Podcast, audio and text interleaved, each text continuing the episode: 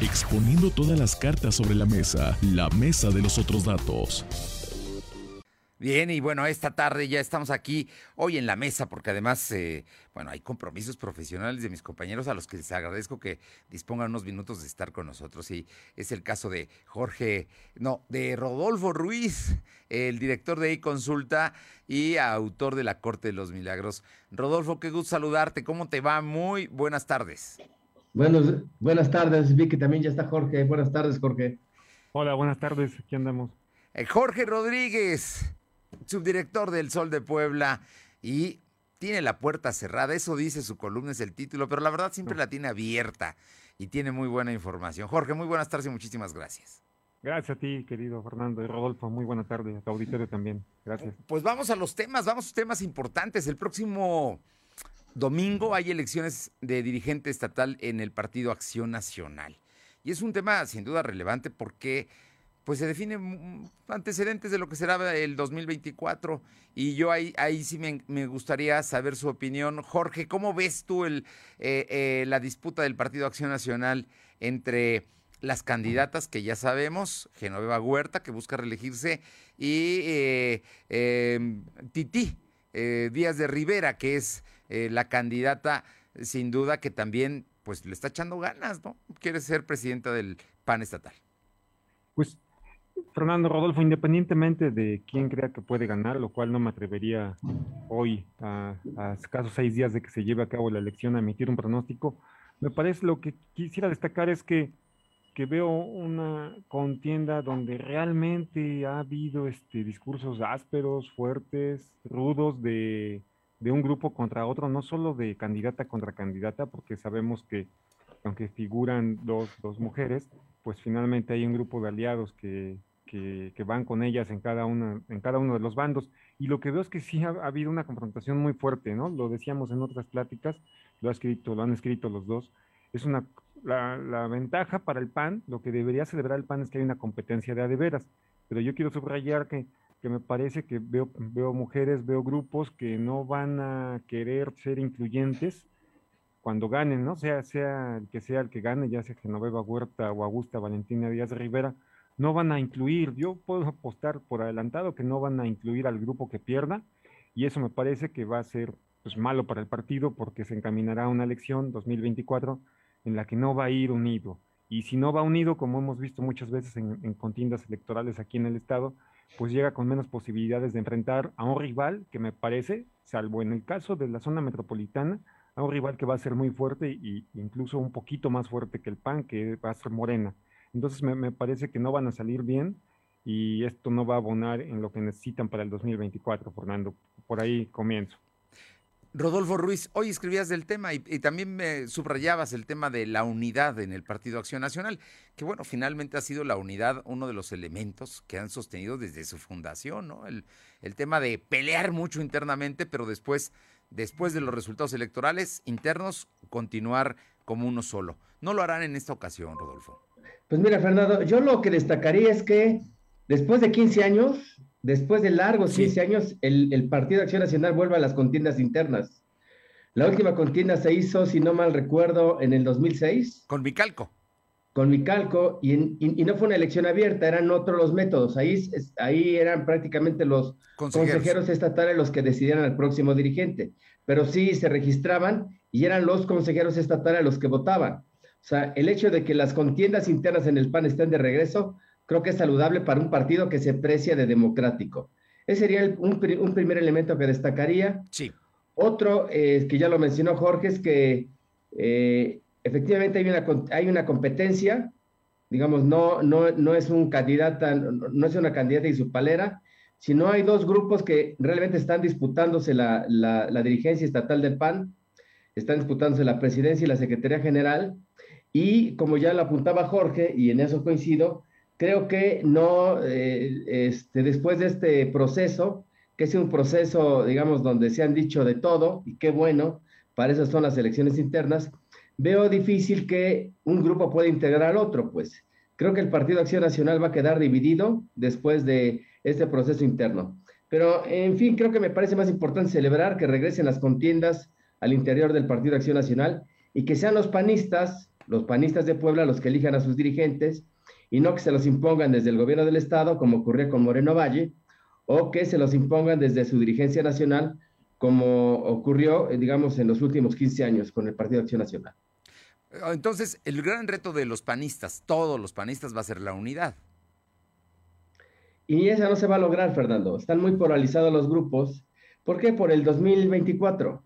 Prácticamente, digamos, un grupo está perfilándose para el 2024 y el otro también quiere, digamos, eh, quieren a la misma novia, Fernando. Sí. Y no se van a poner de acuerdo nunca. Pero al final de cuentas tendrán que ir con, con candidatos para el 24, ¿no? Jorge, ese es, un reto que tienen ellos. Y pues candidatos que sean, digamos, que tengan por lo menos la cohesión de, de su partido político, porque pues pueden ir aliados con el PRI, con el PRD o nada más aliados con otros, en fin, es un escenario no fácil. Jorge Rodríguez. Bueno, Perdóname, Fer, me, había desconectado y acabo de, regresar de nuevo. Por favor, ayúdame con la pregunta de nuevo. No, no, te preguntaba yo si el, Partido Acción Nacional va a tener que llevar candidatos y los candidatos tendrán que ir pues con un partido cohesionado entre qué divisiones y se sacan la lengua y se dicen cosas, al final de cuentas tienen que ir si verdaderamente quieren competir, porque enfrente no van a tener un bombón, ¿no? Así es, y bueno, primero van a tener que salir en unidad, van a tener que ir cohesionados porque además, como preveo yo, van a tener que sentarse a negociar también con otros partidos políticos porque seguramente van a intentar o van a, van a realizar una alianza. Todavía no tengo la certeza si en esa alianza va a estar otra vez el PRI, pero seguramente irán a una alianza, a una coalición electoral en la que van a tener que negociar candidaturas. Entonces, si, si sea quien sea la dirigente eh, empieza por poner trabas, obstáculos o no negocia, no cede posiciones al grupo opositor, porque yo insisto en que van a seguir siendo opositores hasta el 2024, pues imagínate cómo van a llegar a una negociación con el PRI, ¿no? Que ya está preparándose también para negociar, por lo menos, dicen ellos, como he podido platicar con algunos, por lo menos van a ceder el primer lugar de las dos candidaturas al Senado, que es que serían con el PAN, algunos también dicen que podrán pelear la candidatura a la presidencia municipal pueblo, no lo sabemos pero eso ya quieren que nos aspiran a puesto de elección popular del lado del PRI, entonces pues sí sería muy, negativo para el partido pues, eh, Rodolfo Ruiz, eh, tú que los conoces, lo, tienes años cubriendo las, las fuentes políticas y que has visto ir y venir y pasar grupos y esto, ¿realmente hay nuevos, nuevos criterios entre los panistas o van a prevalecer las viejas consignas, los grupos dominantes? van a una elección con padrón abierto, van a votar todos. Creo que es. Es una elección inédita, Fernando. Antes los dirigentes los elegían los consejeros estatales. Hoy prácticamente se van a una elección abierta donde solamente participan los miembros activos, los que aparecen en el padrón, y estas votaciones se dan en centros de votación. Entonces, eh, va a ser una contienda peleada. Este, yo creo que lleva ventaja Genoveva porque tiene además del apoyo del Comité Ejecutivo Nacional, tiene el apoyo de las estructuras estatales y de muchas de las estructuras municipales, pero digamos, eh, creo que el que va a ganar la elección va a ser el que tenga mayor capacidad de movilización, porque al final, pues quienes, quienes van a, a, a designar al próximo dirigente o a la próxima dirigente son los panistas que acudan a los centros de votación, de suerte que quién va a ganar la planilla, la fórmula, que mayor capacidad tenga de movilizar a los miembros activos del PAN a los centros de votación. ¿Tú ves algún vínculo con todo esto que está sucediendo en la renuncia de Jesús Morales eh, Rodríguez el día de hoy? Eh, se hizo pública el día de hoy en redes sociales. Eh, renunció al este comité estatal, al comité directivo estatal. Creo que tenía algo así como coordinador de con gobiernos municipales o proyectos, algún tema de ese tipo. Pues miren, este, en, principio no tenía noticias de la renuncia, Fernando. Ah. bueno, pues la verdad es que también Jesús Morales Rodríguez no es un panista, ¿no? Es, un panista. Para empezar, yo no sabía que era panista. Yo lo identificaba como un candidato aliado del, del, PAN. entonces no, no sabía que fuera militante del PAN. Es militante del PAN, sí es militante del PAN, se registró y tiene. Fue candidato a diputado federal. Perdió. Pero no sabía que era militante del PAN. Y bueno, pues la verdad es que Jesús Morales Rodríguez pues, tampoco es un factor decisivo al interior del PAN, ¿no? No, no, no me parece que sea un factor que pese en estos momentos en, el Partido Acción Nacional. Pero son de las situaciones que no, no se veían con frecuencia, que esto sucediera. Sí, Jorge. Puedo decir, Fer, lo que me dicen del lado del equipo de Augusta Valentina es que más tarde se va a pronunciar. Efectivamente, hace aproximadamente una hora subió un video a, Twitter donde dice renuncia a la cartera que tenía el comité directivo estatal. No dice más, pero la gente de, de Augusta asegura que por la tarde va a pronunciarse en favor de Augusta y bueno, se sumará a su equipo. También coincido con Rodolfo, no me parece que represente mucho, si no es que prácticamente nada, Jesús Morales Rodríguez, pero sí es un, pero sí es un hecho interesante porque refleja que a unos días de la contienda siguen dándose los jaloneos fuertes, siguen intentando mostrar los grupos, siguen intentando que haya adhesiones públicas a, la causa para jalar a todos estos electores militantes del PAN, que todavía debe haber muchos que están indecisos. Refleja el nivel de la competencia, ¿no? Y lo que ha dicho Rodolfo otras veces, es una competencia de adeveras. Vamos, vamos a ver qué les puede aportar Jesús Morales. Lo que quería comentarles es que me dijeron ayer que desde el viernes existía dentro del grupo de Genoveva Huerta Villegas, yo creo que no pasará porque Jorge Aguilar Chedraui no va a querer, pero que había grupos al interior del equipo de Genoveva Huerta Villegas que le estaban sugiriendo que en lugar de, no me acuerdo, Clemente, el, candidato a secretario, general, de Jorge Aguilar, que, que, él se quitara y, llegara formalmente Jorge Aguilar como candidato a secretario general. No creo que pase, pero es otro, otro hecho que, refleja el nivel de la competencia reñida que existe en ese partido y que hoy por hoy no se podría asegurar quién va a ganar. Yo, por último, siembro nada más algo que también escuché de, obviamente de panistas, que Jesús Morales se va porque había sido amenazado, advertido de que tenía que renunciar porque hay procedimientos legales en su contra. Digo, es lo que se dice. Vamos a ver si algo de eso pudo haber ocurrido. Pero por lo pronto... Pero, ahí ya, ya, no, ya no tendría que ver con la guerra del PAN, ¿no? Tendría pues, que ver con... No, pero tendría que ver con la guerra de los grupos y quienes respaldan a los grupos dentro del PAN. Podría ser. Ah, y él sí estaba con Genoveva. Y él, bueno, él fue designado por Genoveva precisamente secretario. Y venía de la candidatura de Marco Cortés, que fue quien lo mandó a Tepeaca. O sea que vamos a ver qué Ese es un actor que también está participando, ¿eh? No es del PAN, pero participa. Entiendo que en la planilla de eh, Titi, de Augusta Valentina Díaz de Rivera y Marcos Castro, pretendían subir a su planilla a Mercedes Aguilar, la secretaria particular de Moreno Valle. Y como tiene procedimientos, sí este, una plaza que estuvo cobrando como docente en la SEP sin trabajar, pues el grupo de Eduardo Rivera, de Titi o de Augusta y de Marcos Castro prefirieron no subirla, lo que no significa que no, que no esté participando ni que los esté apoyando. Los está apoyando, pero simplemente optaron por no subirla ante la posibilidad de que se le iniciara un procedimiento, o, o, no ante la posibilidad, ante... Que continuara, ¿no? Ante la posibilidad de que fueran, digamos, exhibidos, quemados por eso porque sí tiene un procedimiento.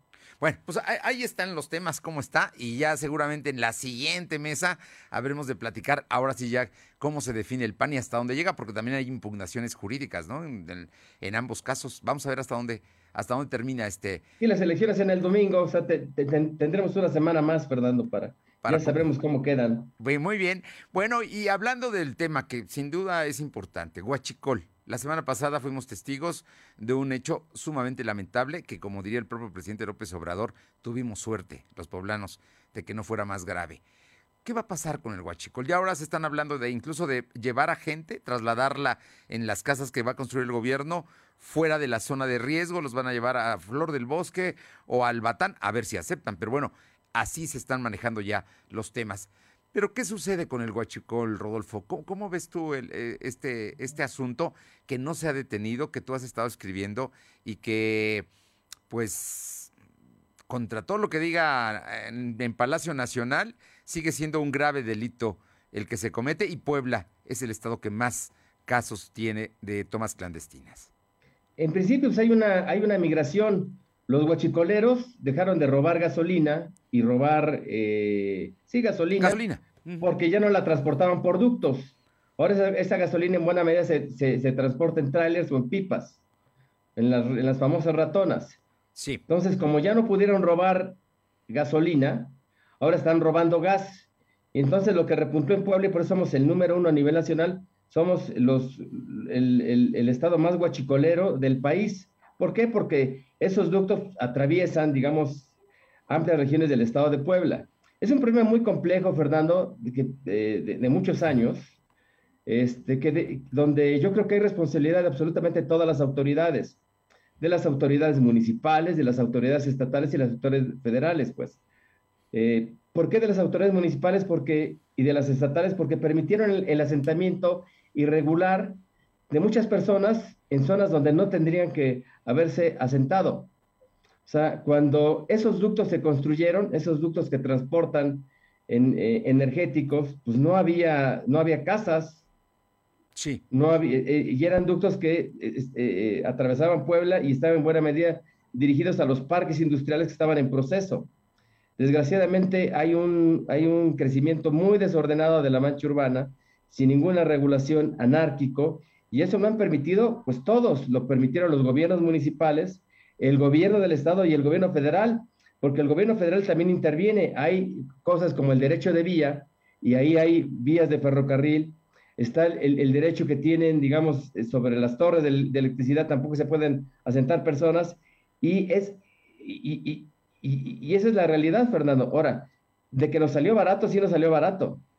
Que hay solamente dos muertos y creo 14 lesionados, pues la verdad nos salió muy barato. Que fue efectiva y eficaz la coordinación que tuvieron Protección Civil, el Estado y el Ayuntamiento, pues creo que también eso hay que resaltarlo. Y la ciudadanía. Pero hay una bomba pendiente, Fernando, en varios asentamientos, porque no solamente es San Pablo, Xochimehuacán, esos ductos atraviesan por muchas colonias, muchas juntas auxiliares, ya tuvimos eh, pues explosiones eh, graves, tuvimos una explosión en, en, en, en, este Infonavit que está delante de San Pablo Xochimehuacán, tuvimos una explosión en San Martín y como que no hemos dimensionado el problema. Y eso sería lo más lamentable, que después de este terrible accidente que nos salió muy barato, con dos muertos y 17 heridos, pues no, no tomaran las autoridades cartas en el asunto.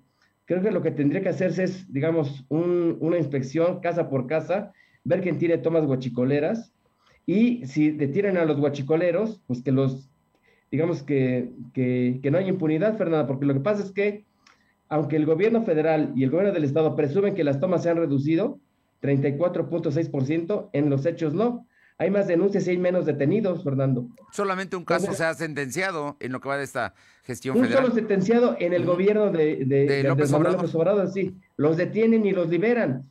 Y Fernando, y justamente lo que provoca la delincuencia pues es la impunidad. Si los delincuentes no son castigados, no están en la cárcel y se les libera, pues eso genera una terrible impunidad. Ya es lo que estamos viviendo, Fernando. Entonces, creo que lo ocurrido en San Pablo Xochimehuacán debiera ser, digamos, el punto de partida de poner orden por fin en esa zona, ver, digamos, este, que, las autoridades con las facultades que tengan, pues hagan inspecciones casa por casa y donde haya tomas clandestinas, que haya, digamos, eh, castigos ejemplares para las personas que, que, incurren en este delito, porque están incurriendo en un delito, en un delito que además pone en riesgo a mucha gente, Fernando. Eh, Jorge, aquí hay un tema que ustedes en el Sol han estado siguiendo muy puntualmente, con investigaciones propias y con asuntos. Por, eh, por ejemplo, hoy, hoy creo que leí con ustedes el hecho de que hay muchas pipas y muchos eh, vehículos, unidades, camiones, camionetas que trasladan tanques y que nada está permitido. Y aquí lo que dice Rodolfo de que todas las autoridades de una o de otra forma le dan la vuelta, lo toleran pero ahí están los hechos. Pues echa la bolita, Fernando. Sí. Que le toca a la Profeco, que le toca al ayuntamiento, le toca a todos, Fernando. Todos tienen injerencia sobre el tema. Así es. Rodolfo, un ejercicio muy sencillo, Fernando. Sí. Eh, los camiones que trasladan gas LP de venta directa al cliente, los que llevan los famosos tanques de 20 litros o las, o las pipas que venden el gas en las...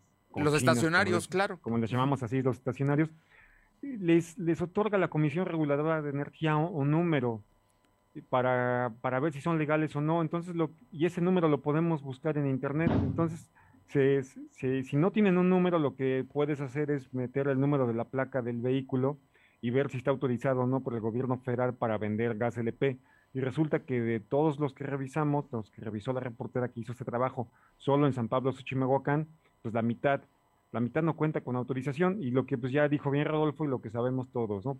Estas, estos vehículos transitan enfrente de policías municipales, policías estatales, de la Guardia Nacional y nadie hace este simple y sencillo ejercicio para ver si tienen o no permiso y, proceder a la, a la, detención de las unidades. Y, yo subrayo algo que siempre pasa, y incluso muchos medios nos, nos, sumamos a esta ola, ¿no? Atendemos, el gobierno atiende el caso solamente cuando explota una toma clandestina y hay o una gran e, evacuación, una gran fuga que llame la atención de la gente, o, por desgracia, muertos. Y fue lo que ocurrió hace una semana en San Pablo Xochimehuacán. O sea, fuga, tomas clandestinas no ha dejado de haber, como, como bien señaló Rodolfo, somos primer lugar nacional. Tan solo en seis meses en Puebla se detectaron más de 800 tomas clandestinas de gas LP. No recuerdo ahorita cuál es el segundo, el segundo estado del país que Hidalgo. más tiene. Hidalgo es el segundo. Pero creo que tenía 200 y tantas. O sea, la diferencia es abismal entre nosotros y el segundo lugar. Y resulta que nadie se entera, ¿no? Nadie sabe que hay tomas clandestinas y bueno, hasta que explota explota una de ellas y, muere gente y se destruyen casas, es cuando ahora sí todos se ponen a trabajar. Yo, yo no creo que no sepan, evidentemente saben, pero no le quieren entrar al, problema, tanto gobierno federal como estatal en el pasado, ahora pues, pues digo, o sea, actuaron muy bien a partir de lo que ocurrió, pero pues también dos años no, no, no decían gran cosa, ¿no? O, o más bien compraban este gobierno del presidente López Obrador de que el problema se está erradicando y prácticamente ya no existe pero no existe el tema de gasolina por lo que ya dijo Rodolfo, porque las bandas criminales migraron al, robo de gas LP. Y decían, ¿no? Tan solo, tan solo el municipio, un dato, tan solo el municipio de Puebla, los ductos pasan por cinco juntas auxiliares que están ubicadas en la zona norte de la ciudad, que involucran 52 colonias y algo así como 250 mil habitantes. Y mira, y después de Puebla, los municipios donde más se han reportado tomas en lo que va del año han sido en todo este corredor municipios como San Matías Tlalancaleca, San Salvador del Verde, San Martín Texmelucan y Santa Rita Tlahuapan. O sea, sí, sí es un problema grave que solo se atiende, por desgracia, cuando hay muertos. Pues yo creo que el gran referente del tema Guachicol, primero que fue con la gasolina, que ya no es la ahora, por lo que comentaba Rodolfo Ruiz y Jorge Rodríguez, que es ahora el tema de el robo de gas en los ductos, se da precisamente en lo que es la paralela a la autopista. Desde la entrada de Esperanza, y ahí viene Tecamachalco, viene Quecholac, vienen todos, todas estas poblaciones, hasta llegar hasta Santa Rita Tlahuapa, que es la última población ya pegada al Estado de México, ¿no? Ahí es. Así es, pues donde va todos los ductos de Todos los ductos, ¿no? Ahí, ahí, en todos esos ductos puede haber huachicol y por lo pronto fue un escándalo porque fue en la ciudad de Puebla, ¿no? El, y, el tamaño de y la dimensión de. Ahora, el presidente municipal Eduardo Rivera dijo la semana pasada que iba a prender un operativo para revisar casa por casa en todo el norte de la ciudad donde había tomas clandestinas. Yo no sé si tenga la capacidad en recursos humanos para hacer eso. Quizá él no, Jorge, pero si hay una coordinación efectiva. Ahora que hay muy buena relación entre el alcalde, el gobernador y la federación, creo que eso es lo que se tendría que hacer, una inspección casa por casa ojalá puedan hacerlo. Y lo que decían de Profeco a mí, se me cuando oigo que, que, le echan la responsabilidad a Profeco, digo, caray, Profeco ha de tener que 50 o 10 o 20 supervisores y no se meten en esos temas. ¿no? Es un tema mucho más elevado para decirle a Profeco, oye, ven y resuelve el tema del Huachigas, cuando creo que sabemos que Profeco lo que hace es actuar a partir de la denuncia de un cliente que está que fue mal atendido, mal que servicio. con un servicio. Sí, claro, de consumidor. Pero bueno. Bueno, yo sé que tenemos el tiempo corto porque hay compromisos, pero sí me gustaría, antes de despedirnos, Rodolfo, que nos dieras tu punto de vista sobre la reforma eléctrica. ¿Va a proceder o no va a proceder? Y si tienes algún pues comentario de la boda de Guatemala. Fernando. ¿Mande? Creo, que era un retraso. Ajá. Este, qué bueno que no va a proceder.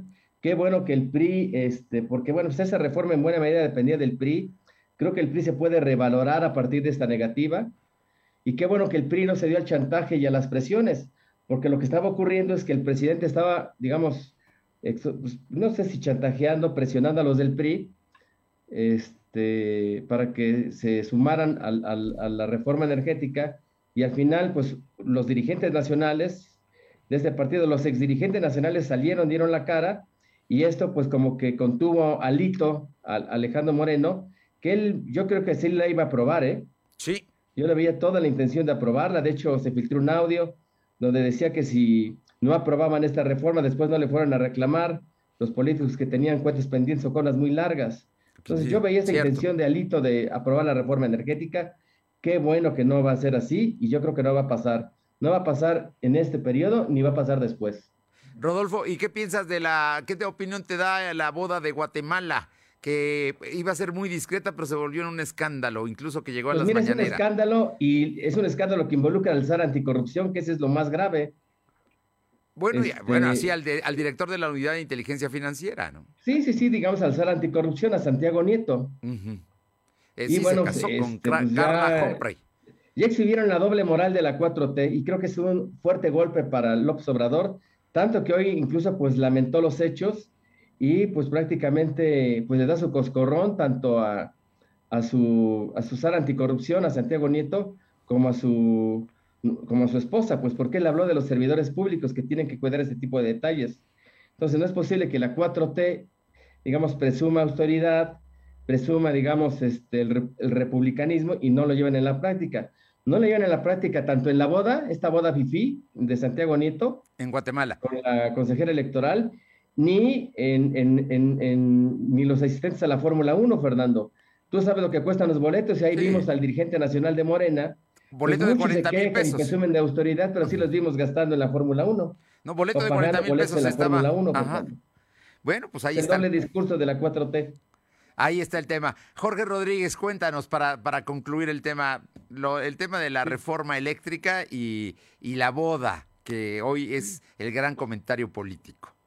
Pues de la reforma eléctrica, nos vemos, Rodolfo. Nos vemos. Gracias, Rodolfo. Gracias. Suerte. Este, Sí, Jorge. Eh, Rodolfo, le, le quiero agregar un dato que no debe pasar desapercibido porque hoy no podría saber, Fernando, qué pesó más, si la negativa del PRI o las, las apreciaciones ya explícitas del gobierno de Estados Unidos sobre la reforma. La misma semana que, que los diputados de Morena, el Verde y el PT anunciaron que se postergaba hasta abril porque no, no dijeron por qué, pero, pero sí trascendió que ah, porque no tenían los votos, pero esa misma semana, me parece que fue al día siguiente, el, el 3, Sí, el 3 fue cuando, el 3 de noviembre fue cuando los diputados dicen que ya no pasa este año. que fue el miércoles de la semana pasada. Consulta. Así es. Y me parece que es el 4 cuando el embajador de Estados Unidos en México y legisladores de ese país manifiestan su preocupación y vienen y, y- y dialogan con, con representantes del gobierno de Andrés Manuel López Obrador para decirle así, claro, que no están de acuerdo con la reforma porque efectivamente daña los intereses de las empresas de Estados Unidos asentadas en México que se dedican a la generación de, de electricidad y energía. Bueno, Ken Entonces, Salazar que fue al Palacio Nacional el jueves, ¿no? Así Salió, es, el- el- sal- salió de una reunión. Entonces, me parece que se combinan las dos cosas. No sé al final, yo creo que sí lo sabremos más adelante, cuál de las dos pesó más, pero eso también es importante. El gobierno de Estados Unidos, como algunos hemos creído siempre, en el caso cuando se, se polemiza y se debate sobre los alcances de las medidas radicales de Andrés Manuel López Obrador, pues algunos decimos, ¿no? Sí. Que, que- que muchas de ellas llegarán hasta donde se topen con los intereses de Estados Unidos y ya vimos, o eso creo yo, que López Obrador si, se, si, si bien está dispuesto a pelearse con algunos gobiernos, no con el de Estados Unidos. Entonces, también por ahí puede ser que, que eso acabe desinflando o modificando los detalles de la, de la pretendida reforma eléctrica del presidente. Entonces, tampoco creo que pase, Fer. Y, y bueno, ya como consecuencia política, también me parece que eso, y de eso escribo hoy, me parece que, que el PRI, por los discursos que usaron, por ejemplo, también Sí. para negarle el permiso al exgobernador de Sinaloa, A Kirin Quirino Ordaz. Ordaz, eh, arremeten en contra de Morena. ¿no? Eso fue antes de, de lo de la reforma eléctrica y me parece que, que eso da pie a que sí se pueda concretar en 2024 la alianza, o se pueda repetir la del PRI con el PAN y con el PRD Sí. pero ya veremos. Y, y como, como bien dicen, ¿no? Pues el tema de Santiago Nieto, pues es, es una vez más una confirmación de que lo que pregona la 4T, lo que pregona el presidente no es consecuente y no es congruente con lo que sucede en los hechos. Por desgracia, este tipo de informaciones creo solo se quedan en un sector de la sociedad y no permea hacia, hacia las masas, al sector popular que, que es mayoritario y que es donde el presidente tiene, tiene a sus seguidores y tiene a los seguidores de Morena.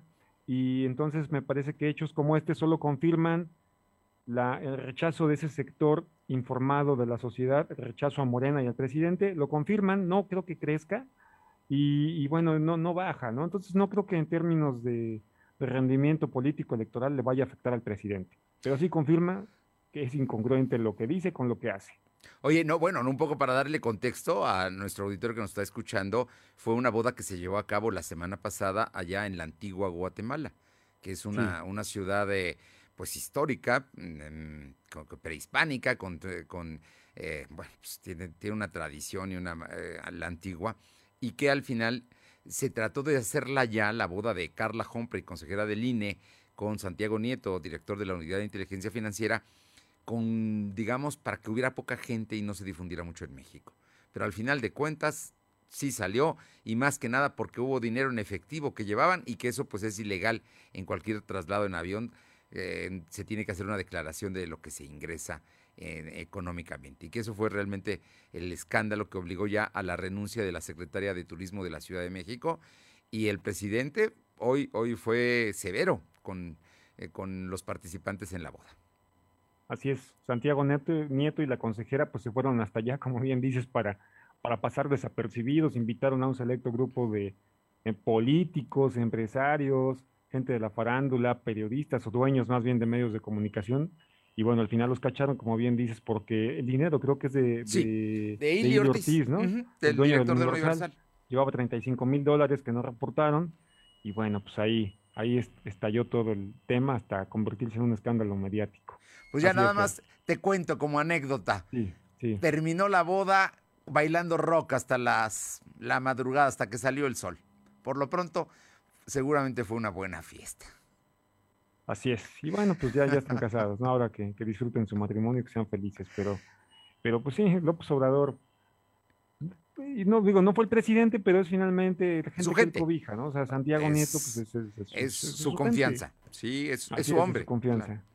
Pues Jorge Rodríguez, como siempre, un placer escucharte y yo los invito a que lo vean a las 8 de la noche por Facebook en la página del Sol de Puebla tiene un gran programa de comentario y de análisis. Fernando. Y, con ahí con compañeros periodistas también. Te, lo puede usted escuchar, lo puede leer todos los días en la puerta cerrada en el Sol de Puebla. Además, es el subdirector de este gran periódico poblano. Muchísimas gracias, como siempre. Gracias a ti, querido Fernando, y saludos a tu auditorio. Buena semana. Buen, un fuerte abrazo. Gracias.